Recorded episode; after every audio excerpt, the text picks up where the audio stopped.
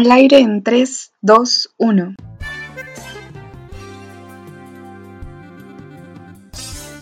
Una ayudadita para este pobre tesista. Un espacio para compartir ideas y consejos para hacer tu tesis sin morir en el intento.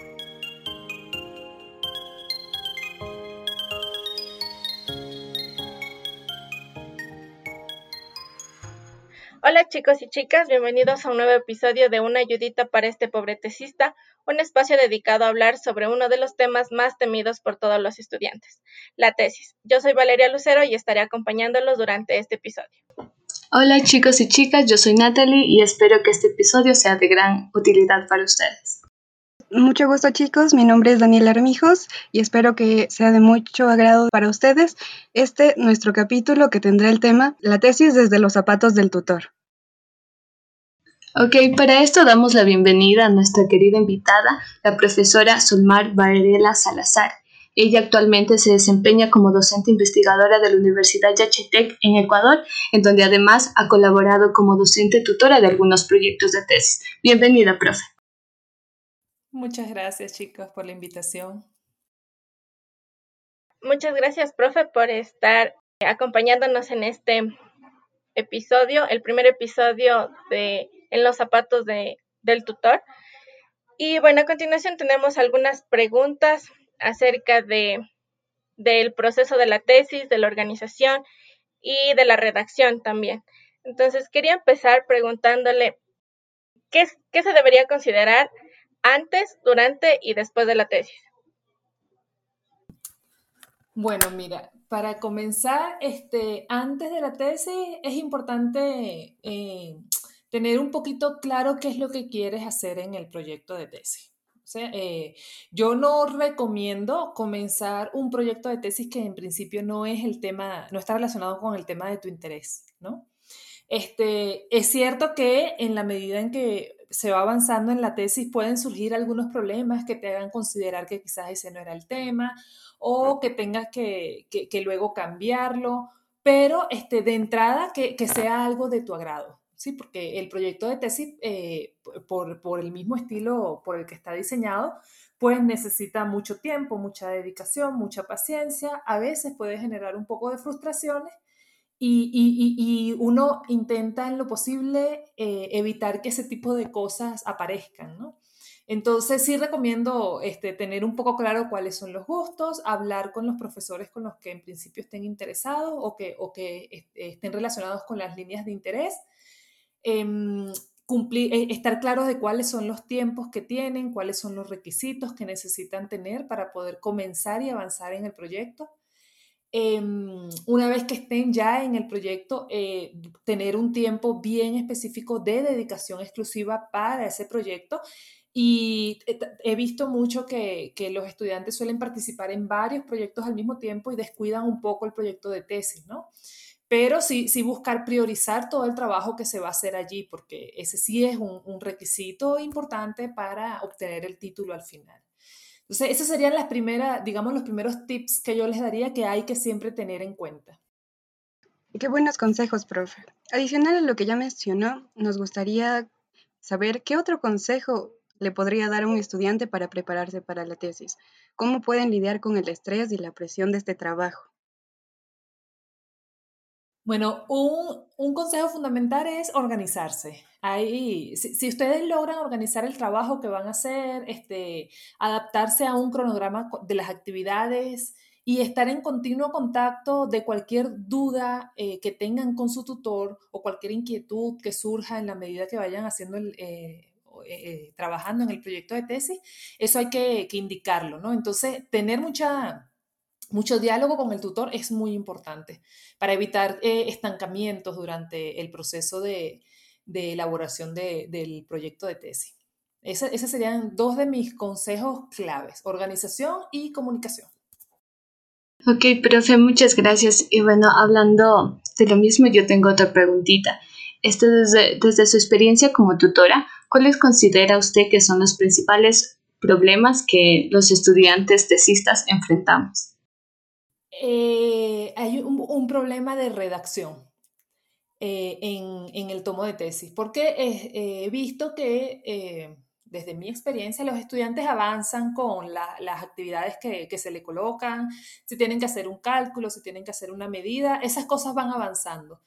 Pero eh, al momento de redactar eh, hay, hay mucho, muchas deficiencias en cómo debo escribir, eh, cómo es la, debe ser una comunicación científica eficiente, cómo escribir un párrafo para que tenga un alcance mayor más allá de, que solo pueda ser leído por alguien que conozca explícitamente del tópico.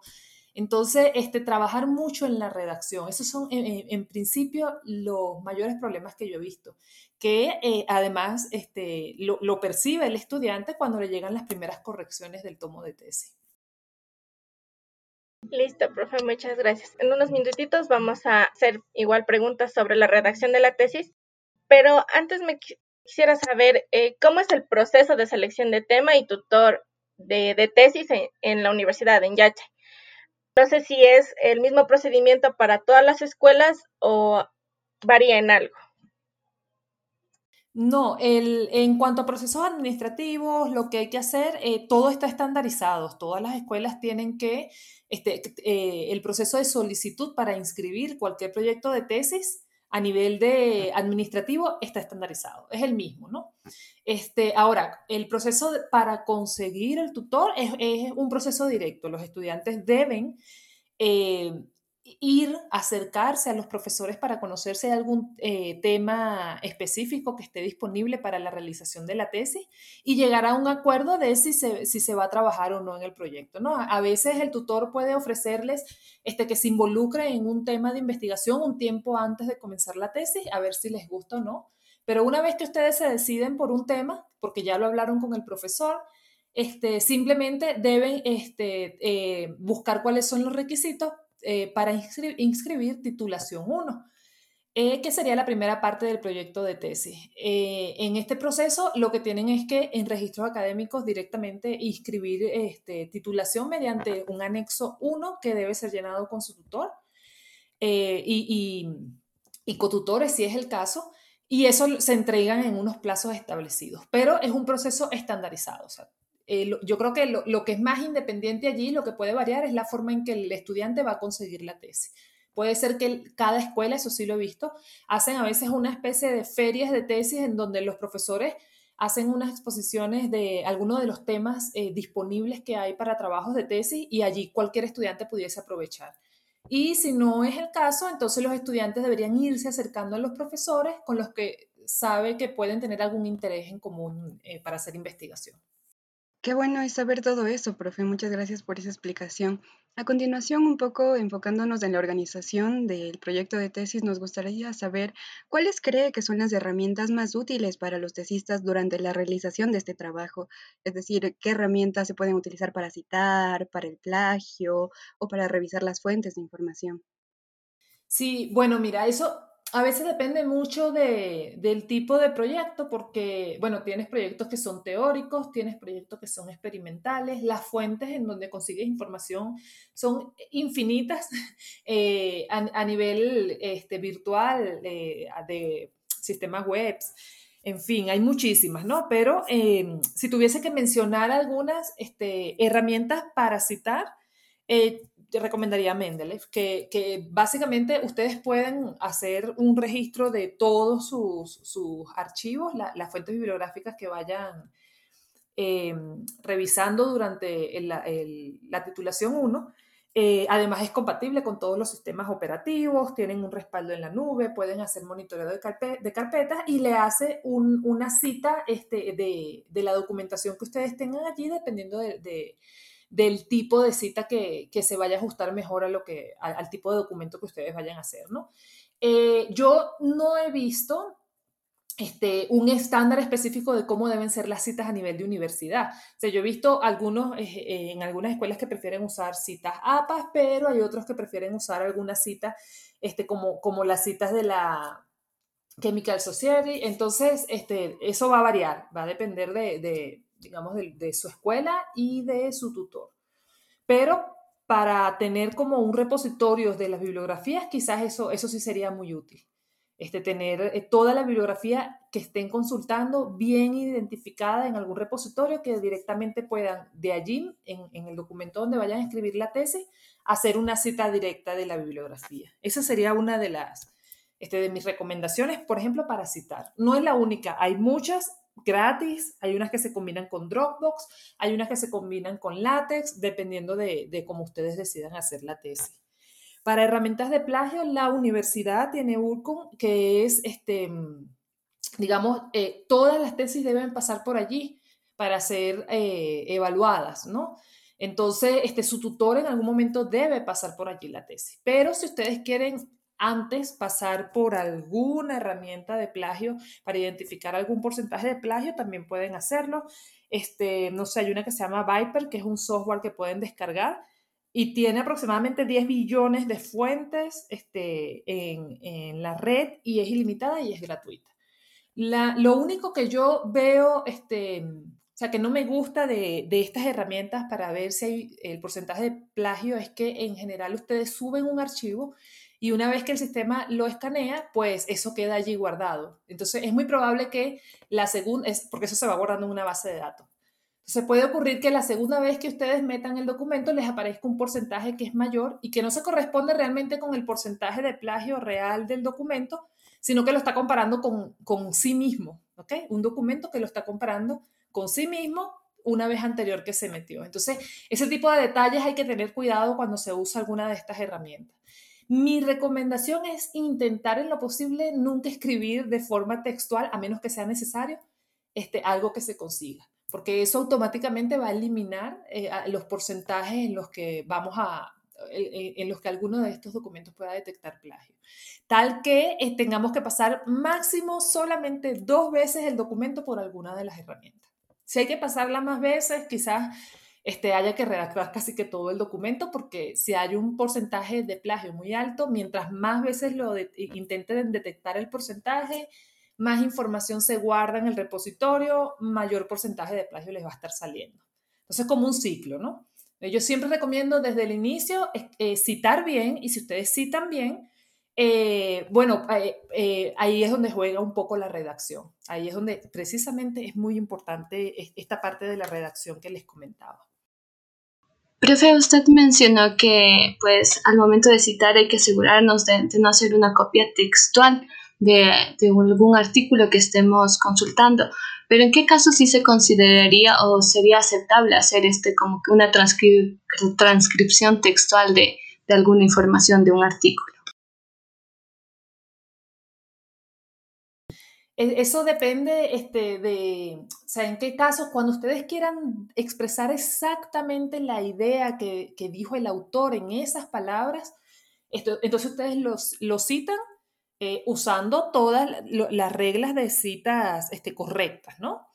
Eh, y entonces pueden citarlo textual. Eso yo no recomiendo hacerlo mucho en, el tomo. O sea, eso es algo que a mí no me gusta, de hecho. Tiene que ser que ustedes estén citando una frase importante que mm, este, no pueden alterar cualquier palabra porque puede cambiar el sentido de lo que quieren decir.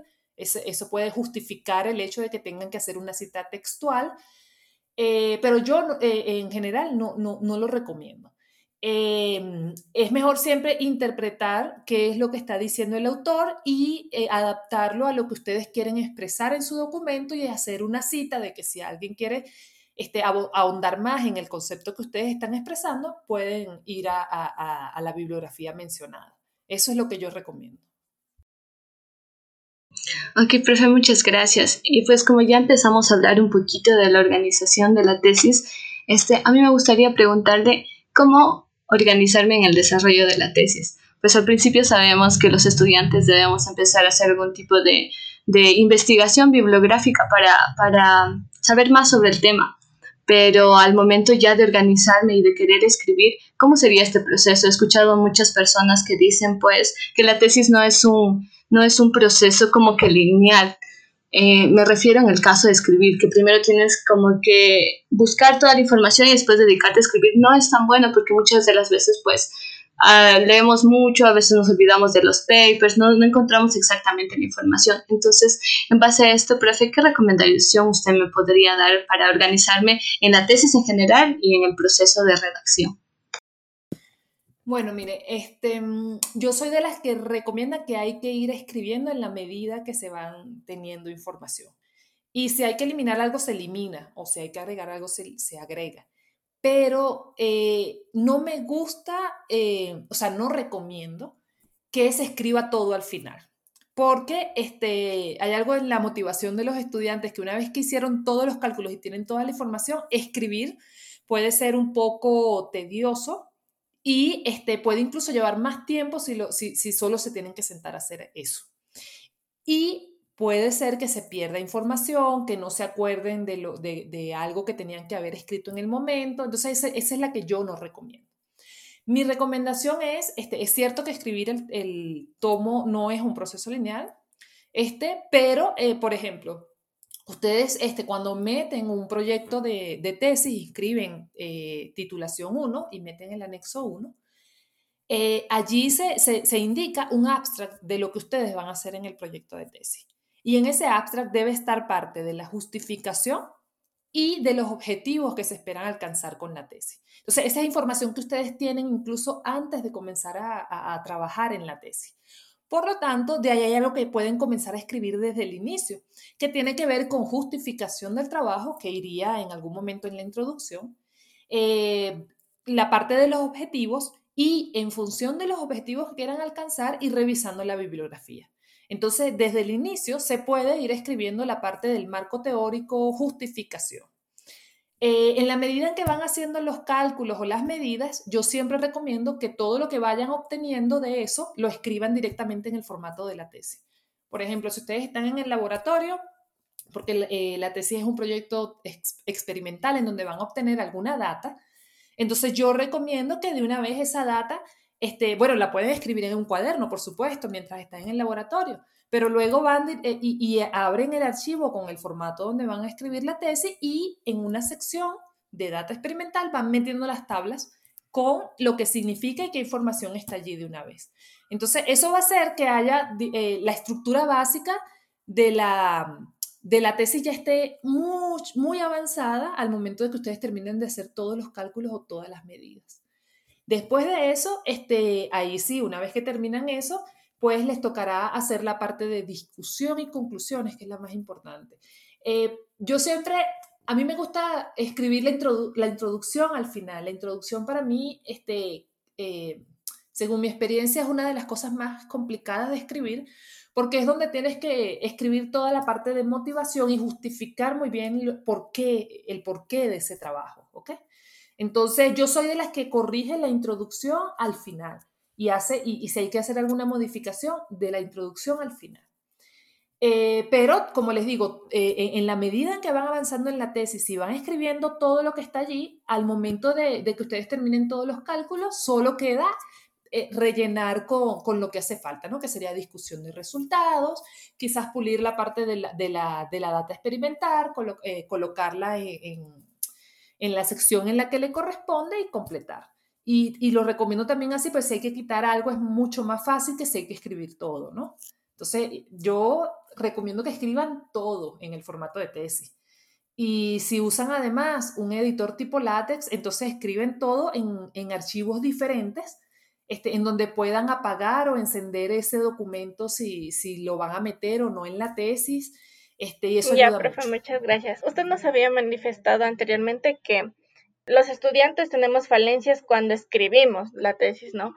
Entonces, una de las preguntas que, creo nos, nos hacemos todos los estudiantes cuando vamos a escribir es, ¿en qué persona debemos redactar? Porque unos dicen que debemos redactar en, primera persona, otros dicen que no, que en tercera persona. Y no sé si la persona, o sea, cuando vamos a redactar, no sé si va cambiando dependiendo de la sección o todo se redacta en la misma persona o en el mismo tiempo? Eh, sí, bueno, el, tiempo verbal y la persona en la que escriben la tesis es solo uno de los problemas de redacción que se detectan, ¿no? Los, problemas de redacción más complejos que tienen los estudiantes es en, el lenguaje científico más que en el tiempo verbal. Y, pero si hablamos de tiempos de redacción, este, mira, eh, yo he visto de todo un poco. Eh, y sí es cierto que eh, pareciera que no hay tampoco nada muy establecido. Hay cosas generales que dicen en qué tiempo tienen que estar cada sección, pero varían mucho. Ustedes se van a otro sitio y les dicen otra cosa, cambian el idioma y les dicen otra cosa. Entonces, este, para mí, un lenguaje de redacción impersonal en español es, lo que me gusta. así como está escrito en los libros. O sea, ustedes leen un libro y hay un lenguaje impersonal. Es decir, nadie escribió nada. Se escribió se realizó el estudio de... Entonces es completamente impersonal. No se dice, y en los libros ustedes no lo leen así, yo escribí o yo hice este cálculo. Incluso si leen artículos este, científicos en español, no lo van a encontrar. Sin embargo, en inglés, y a ustedes les toca escribir tesis en inglés, este sí eh, eh, usan mucho el presente, ¿ok? El, el presente, disculpen, eh, eh, la, primera persona, es decir, nosotros, ya, sea del singular o del plural, nosotros escribimos, ¿ok? O nosotros hicimos. Eso, eso, eso lo pueden ver y eso está escrito así en todo el texto. Si ustedes este, revisan un eh, paper en inglés, van a encontrar que así está escrito. Pero este, a nivel de tesis, em, yo preferiría que fuese impersonal en español. Y em, en cuanto a tiempos de redacción, eh, si es en inglés, se suele usar mucho el, eh, para decir que hicieron algo, el, participio pasado, o sea, eh, el estudio de esto fue hecho, ¿ok? Entonces usan mucho esos tiempos verbales. Este, pero, por ejemplo, el resumen. El resumen es algo de, es como la introducción, eh, la discusión de, o el resumen como tal, de todo lo que se hizo en el trabajo. Y si eso se hizo, eso debe estar en pasado. Entonces, eh, en general, el resumen debe estar escrito en pasado. Introducción, justificación y, marco teórico, eh, preferiblemente en un tiempo impersonal, en español y en presente. si es en inglés, también preferiría impersonal, este, porque esos son temas, este, esos son conceptos que mantienen vigencia más allá de la tesis en sí misma. El marco teórico no, no es algo ni que hizo el estudiante, ni que va a perder vigencia una vez que la tesis se publique. Esos son conceptos que están vigentes, eso debería estar en presente. Material, métodos y procedimientos de cosas que se hicieron es pasado igual. Resultados, pasado. Ahora, la discusión de resultados este, mientras no se estén refiriendo al resultado en sí mismo, es, decir, mientras no digan obtuvimos este resultado, sino que están discutiendo el resultado en sí, quizás eso lo pueden poner en presente, porque entonces esas son conclusiones que están sacando de los resultados que también van a mantener vigencia. Eh, entonces, esos son los tiempos que yo eh, recomiendo. esa es la forma en que yo recomiendo. Y bueno, una preguntita más justamente al respecto de la redacción, que fue muy pedida por este, nuestra, nuestro público, es, ¿es correcto usar siglas en la redacción de la tesis? Y si lo es, ¿en qué parte se puede utilizar? Eh, las siglas, eh, hay dos eh, razones por las que ustedes quisieran usar las siglas. Porque la primera es si es conocida bajo las siglas la información que ustedes quieran dar. O sea, si es usual que en la literatura se use esa sigla para identificar algo, entonces ustedes pueden usarlo, sin eh, tener un abuso del uso de siglas. Entonces sí, pueden usar siglas, por supuesto, siempre y cuando este, les permita a alguien que vaya a leer el texto este, eh, entrar más rápido en familiaridad porque ya conoce por las siglas de lo que se habla. Pero siempre si van a usar siglas, esas siglas deben estar definidas lo que significa la primera vez que aparece en el texto. ¿Ok? Esa es la primera. Y la segunda, si hay una palabra o frase que van a estar usando mucho durante el, el, tomo de tesis y que amerita ser eh, resumida, porque si no van a tener que estar escribiendo muchas palabras muchas veces, entonces pueden darles unas siglas que les permitan entonces hacer referencia a eso en la medida en que van escribiendo sin necesidad de tener que escribir todos juntos. Les doy un ejemplo, por ejemplo, en mis artículos este, hay un efecto eh, en el área que trabajo que se llama selectividad spin quiral inducida. Es el efecto de selectividad de spin quiral inducida. Y la verdad es que estar escribiendo selectividad de spin quiral inducido es, este, puede llevar a, a, caer en redundancias en el texto. Entonces yo simplemente para eso uso unas siglas que es CISS, CIS, efecto CIS. Y, y esas siglas además son las con las que se conocen en literatura en eh, eh, ese contexto, pues, es, la que se usa en la literatura. Entonces, eso está justificado. Otra, eh, spin órbita. Spin órbita, lo digo tanto que entonces amerita el uso de una sigla, uso SO en mayúscula. Y así se encuentra en la literatura.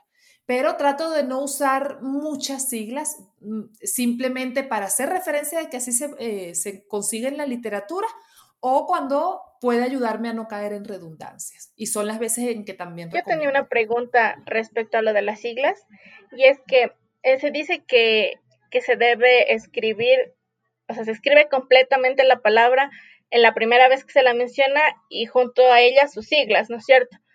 Pero, por ejemplo, si yo necesito usar eh, esa palabra en la introducción, yo sé que la introducción se escribe al final, bueno, generalmente la escribimos al final, como ya dijo la profe, pero eh, no sé si en la introducción lo que hago es escribir ahí la palabra y luego eh, seguida de sus iniciales y ya en el, en el, en el texto completo la sigo utilizando las iniciales o, o debería volverlo a, a, reescribir, digámoslo así, toda la, toda la palabra completa y luego las iniciales en la siguiente sección. Bueno, si tú sabes que, le vas a dar unas siglas a unas palabras por las razones antes mencionadas, entonces este, lo hace, eh, queda mejor que lo hagas desde la primera vez que aparece la palabra. Entonces, claro, quizás este, eh, en el momento en que tú estás escribiendo la tesis, como yo dije, lo último que quizás quieras escribir es la introducción, este, o lo último que, que, que, porque tú puedes comenzar a escribir la introducción desde el principio. O sea, yo lo que digo es que lo último que se pule es eso pero tú puedes hacer una especie de introducción donde metas la justificación desde el inicio, no, no hay problema, ¿no? Este, pero este, sí queda mejor que si ya esa palabra la estás mencionando en la introducción, que sea allí donde hagas este, el, uso de las siglas. Em, no es obligatorio, digo, eh, como les digo, esto, esto, del uso de las siglas es si hay necesidad y uno intenta en lo posible eh, usarla lo menos que se pueda. Entonces puedes usar la palabra completa en la introducción y si sabes que vas a hablar mucho de, esa, de ese contexto en la parte de marco teórico, entonces la primera vez que aparezca en el marco teórico la defines y a partir de allí comienzas a usar las siglas. Eso también estaría bien, no habría ningún problema. Listo, profe, muchas gracias. Muchas gracias por su explicación. Y bueno, continuando, Profe, ¿cuál sería la extensión promedio que debería tener una tesis? ¿Existe algún tipo de longitud máxima o mínima o en realidad no? También depende del tipo de tesis. Este, las tesis experimentales suelen ser más largas, o sea, tener muchas más páginas que las tesis teóricas. Este, en general, no es siempre, pero en general es así porque deben definir este, ciertos procedimientos experimentales y colocar mucha data y tablas que pueden este, agregar más contenido al tomo de tesis. Eh, igual, si es una tesis computacional en donde algunos estudiantes deciden colocar parte de los códigos en los anexos, eso puede hacerla también mucho más grande. Em, las tesis eh, pueden variar muchísimo, es, depende de, de, la metodología que ustedes usen y, de la información que, crean que es este, importante agregar. Entonces yo he visto tesis que van desde 40 páginas, en, principio, desde 40 páginas, digamos, en, contenido neto de la tesis, sin contar estas páginas que son que si portada, eh, no sé, toda la parte de dedicatoria, resumen, sino en contenido ya de, de la tesis. He visto desde 40 páginas hasta 200 páginas. Para una tesis de pregrado, yo no veo una necesidad de que una tesis sea en extremo larga, aunque las tesis que ustedes hacen son tesis de investigación, parte también del trabajo que están aprendiendo es a resumir y a sintetizar la tesis. Entonces, este, yo creo que eh, unas 80, 60, 80 páginas estaría bien. Puede ser más, por supuesto, si hay mucha otra data que tengan que agregar también. Puede ser menos, si es menos y está todo lo importante que requiere la tesis, también está bien. Lo que sí no está bien, porque ustedes pueden tener una tesis de 100 páginas, pero entonces resulta que esa tesis tiene sola, de todas las 100 páginas, 50, 60 páginas son solo de marco teórico. Entonces quizás haya algo que no esté bien con la tesis, ¿no? Entonces también eh, tener en cuenta este, eh, ciertos, que, haya una proporción entre, entre las páginas que van a dedicar a cada una de las secciones en la tesis. Eh, si ustedes, ustedes, a menos que estén haciendo una revisión bibliográfica, si están haciendo un trabajo de investigación, es preferible que se extiendan en explicar muy bien los procedimientos que están usando en su trabajo, ¿okay? Eh, más allá de los conceptos, sino los procedimientos, que quede bien explicados los, materiales que están usando, que estén bien planteados los resultados y discusión y conclusiones que, que, que, esté bien explicado. Y entonces allí, en, eso, en esa parte, debe haber un porcentaje importante o una fracción importante del número de páginas que, que, completen el tomo completo. Ok, profe, y ya que empezamos a hablar un poquito de las secciones que, que se escriben en una tesis, ¿cuál usted recomienda que sería la primera sección en que deberíamos escribir? En cuanto a escribir, este, eh, bueno, es que yo realmente, les voy a decir cómo yo escribiría la tesis si fuese ahorita estudiante de Yasha. Yo se, eh, haría un documento o, por ejemplo, eh, agarro el formato de la tesis, ¿no? Y establezco cuáles son las secciones generales que van a estar allí. En principio se exige que haya una introducción, un marco conceptual, eh, toda la parte de data experimental y, y, los procedimientos, resultados, discusión y conclusiones. Entonces yo sé que eso debe estar en la tesis. En la medida en que yo vaya avanzando, voy alimentando cada una de las secciones. Entonces, una sección específica que se deba comenzar a escribir primero, este, mm, yo no, no, no veo como una, una, ¿cómo les digo? No veo algo claro de cuál es la que se deba escribir primero, porque eso depende mucho de lo que ustedes vayan obteniendo, ¿no? Entonces, seguramente este, cuando ustedes hacen esa subdivisión para comenzar a escribir, quizás vayan a comenzar a meter la primera información en la parte de introducción y marco conceptual. Porque como la primera parte de la tesis está enfocada a hacer una revisión bibliográfica, entonces parte de lo que van a ir adquiriendo este, va, a estar directamente allí. Entonces, pudiesen comenzar por allí, ¿no? A, a escribir el marco teórico porque este, van a estar revisando bibliografía y necesitan definir los conceptos importantes para su tesis en esa sección. Si habría que elegir alguna para comenzar a escribir, yo diría que sería esa, porque además eso va a estar alimentado por la revisión bibliográfica. Pedacitos en la introducción también, porque esta, la parte bibliográfica justifica el trabajo que ustedes van a hacer. Entonces, también diría que en la medida que van escribiendo el marco teórico, hay una parte de introducción que debe irse escribiendo con los objetivos bien planteados y con la justificación del trabajo. Esas dos secciones son las que serían primero. Luego, este, si el trabajo es teórico, eh, pueden comenzar a describir cuál es el procedimiento que van a hacer para, para llegar a los objetivos este, planteados. Si el trabajo es experimental, eh, describir los procedimientos indicando qué materiales necesitan. Y nada de esto es fijo, todo esto puede ir cambiando en la medida que van avanzando en la tesis. Este, lo último, este, si habría que decir, una de las últimas secciones que se alimenta es la de discusión, porque es la que se hace cuando ustedes no solo tienen la data, sino que analizaron la data, eh, sea teórica experimental, ustedes hicieron ese análisis y se van a sentar a ver este, que, sacan de allí, ¿no? Y con eso escribir las conclusiones. Pero después hay que hacer toda una revisión completa. Y van alimentando cada sección en la medida que vayan apareciendo cosas nuevas. Puede ser que a mitad de, eh, que a final de titulación 1 tengan que hacer una modificación de tesis. Entonces ya lo que habían escrito en la introducción tiene que cambiar porque tienen que cambiar los objetivos. Entonces tienen que regresar sobre eso. Este, eso puede pasar. Pero por eso les digo, se van alimentando en la medida que avanzan. Ya, profe, muchas gracias. Eh, continuando con, con los errores más comunes de los estudiantes con respecto a la tesis, también sabemos que debemos defender nuestra tesis.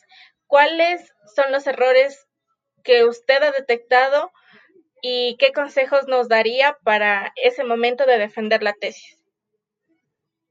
Bueno, eh, en cuanto a la presentación, uno de los errores más comunes que yo he visto es que los estudiantes agregan eh, en la presentación eh, un gráfico que no pueden explicar, un concepto que no pueden definir.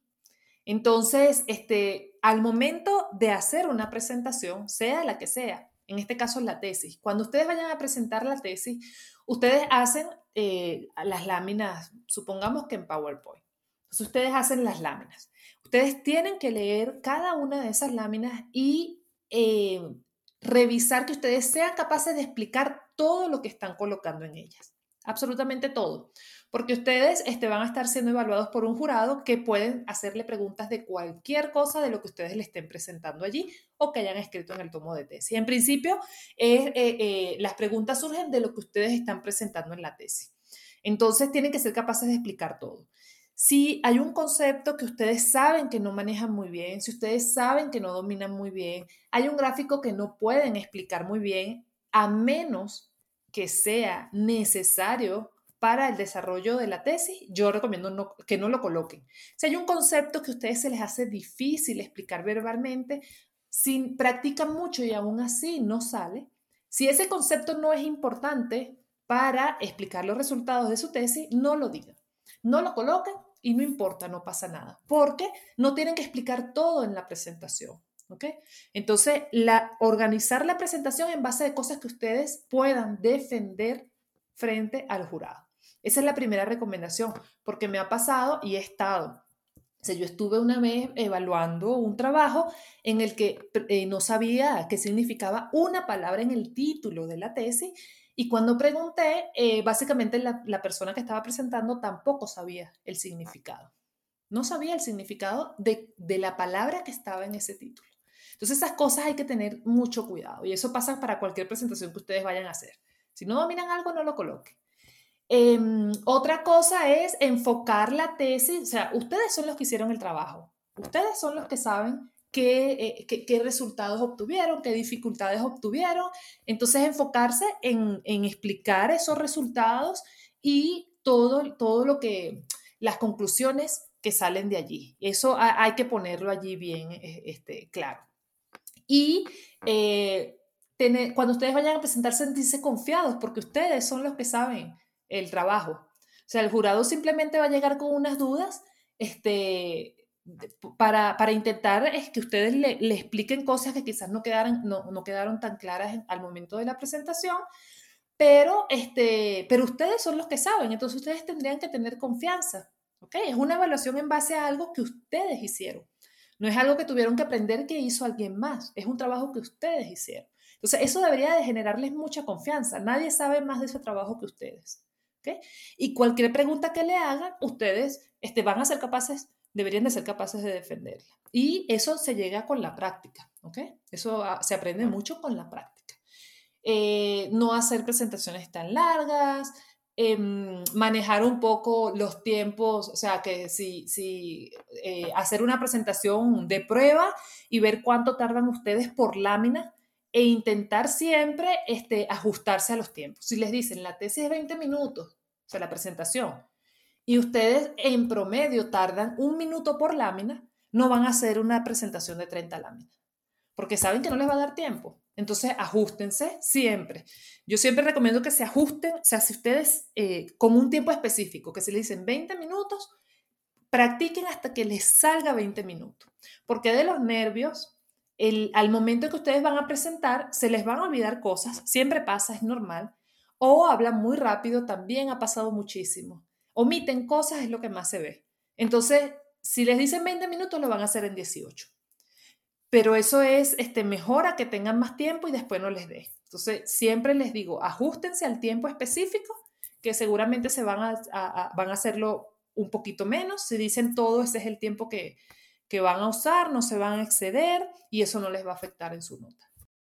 Muchas gracias por los consejos, profe. Y bueno, quisiéramos finalizar con una pregunta que nos ha dejado a todos eh, la, la, pandemia y es cuáles son los retos que la virtualidad ha creado en torno al desarrollo de la tesis y justamente la defensa de la misma. Eh, bueno, la, la, verdad es que el, la mayor problemática viene a, nivel de las tesis experimentales que no se pueden llevar a cabo con, si no se tienen acceso a los laboratorios. Entonces eso ha hecho que muchas de las tesis se hayan tenido que modificar y este, quizás algún estudiante que esté interesado en hacer una tesis experimental pues no vaya a conseguir este, o le sea muy difícil que pueda llevarla a cabo en, en este tiempo por la misma situación. Entonces quizás allí este, la, los intereses del estudiante tiene que ajustarlos un poquito entendiendo cuál es el problema de pandemia, ¿no? Este, porque al, inicio de, la, entrevista me preguntaban este, cómo conseguir el tema de tesis y yo les dije, hay que adaptarlo a, a sus intereses, pero claro, si su interés es hacer una tesis experimental y no pueden ir al laboratorio, allí no hay nada que hacer, ¿ok? Entonces hay que adaptarse un poco, hay que ser un poco flexible este, porque hay, limitantes en cuanto al desarrollo de tesis experimentales. Se han tenido que hacer muchas modificaciones para adaptar las tesis o los trabajos de tesis a la virtualidad y eso ha hecho que, incluso muchas tesis hayan, que, hayan tenido que hacerse como una revisión bibliográfica. A nivel de pregrado, a mí me parece que eso está muy bien, ¿ok? Este, el nivel que ustedes tienen haciendo, haciendo tesis es muy alto porque les han ofrecido proyectos que son proyectos a nivel de investigación que e incluso algunos han podido salir publicados. Entonces, eso a nivel de pregrado puede ser muy raro y, eso es, bueno para ustedes, ¿ok? Pero si por la virtualidad eso no llega a suceder, no pasa nada, porque a nivel de pregrado, una revisión bibliográfica de trabajos de investigación que puedan este, sugerir proyectos futuros o complementar alguna otra revisión, eso también eh, eh, este, funciona y está muy bien, ¿ok? Entonces, bueno, se adaptan en función de eso. En cuanto a la presentación, eh, a mí me parece que los estudiantes se han sentido más cómodos presentando ante una cámara que parados frente a un jurado que los está viendo. Entonces, he visto que se desenvuelven mejor. Y eso tiene que ver un poco con los nervios, seguramente, porque no, no tienen al jurado que los está viendo todo al mismo tiempo, porque simplemente quitan las camaritas de, y, no saben cómo los están viendo. Ustedes están hablando y se sienten más cómodos. Entonces, esa es una ventaja. ¿Okay? Ustedes se sienten más libres de hablar al momento de, de, presentar. Y pueden tener incluso material de apoyo, que no está mal. Este, así que eso es algo que, que debe jugar a su favor este, al momento de presentar. Sí, profe, como usted dice, creo que apagamos la cámara y pues ya no vemos a nadie y al menos se nos va un poquito los nervios. Profe, antes de finalizar, pues al escucharla hablar usted y darnos tantos tips, me ha surgido una pregunta. Este, ¿Cómo fue el proceso de, elaboración de tesis de, de pregrado de Mar Varela? ¿Alguna anécdota que nos quiera compartir? Claro, mi tesis de pregrado fue una tesis de, en relatividad general, teoría. Así que mi tesis, si les digo cuántas páginas tenía, yo creo que el, grueso total de mi tesis eran 40 páginas, por eso les mencionaba que había tesis hasta de 40. Y, metiendo todo lo demás no llegaba a 60, o sea, era una tesis eh, bastante resumida, porque a mí me gusta mucho resumir, no me gusta dar más información de la necesaria. Eh, y bueno, sí tuve, fíjense, a pesar de que no estábamos en pandemia en aquel momento, a mí me tocó trabajar mucho eh, de forma virtual porque mi tutor, él tuvo que viajar fuera del país. Eh, mi tutor no daba clases en la universidad donde yo hice la tesis, este, así que fue mucho a distancia el trabajo. Em, pero fue tal, cual un poco como les describí, ¿no? Yo fui escribiendo todo desde, desde el inicio. Desde que yo hacía un cálculo en, mi cuaderno, porque siempre hago los cálculos en un cuaderno, este, una vez que tenía esos cálculos, pasaba los cálculos al, al látex. Pues también escribí la tesis en látex en aquel momento. Y entonces, en el momento en que ya yo tenía absolutamente todo listo, este, recuerdo que eh, terminé todo unos cinco días antes de, de, de la fecha límite para entregar el, el, tomo de tesis. Mi tutor me dijo que no me iba a dar tiempo, pero la verdad es que yo tenía todo escrito. Lo que tenía era que arreglar la redacción y efectivamente así fue. Este, por eso es que eh, yo sé que eso funciona y a mis estudiantes también les ha funcionado. Este, el hecho de ir escribiendo y ya lo último que me quedaba era nada, era revisar, organizar todo lo que ya yo tenía escrito. Entonces, claro, mi tutor me dijo, tú no puedes presentar porque no, no, no estás lista, Y yo le dije, no, yo sí estoy lista, está todo listo. y le entregué, eh, eh, eh, pude entregar en las fechas que tenía que entregar el tomo de tesis. Y me pasó lo mismo con la presentación. Fui con él, practiqué la presentación. Este, y dos días después de haber practicado con mi tutor, que me invitó a su casa, recuerdo, dos días después de haber presentado con él, tenía yo que presentar la tesis. Pero la vez que yo presenté con él, me excedía en el tiempo y había unas cosas que todavía no podía explicar bien.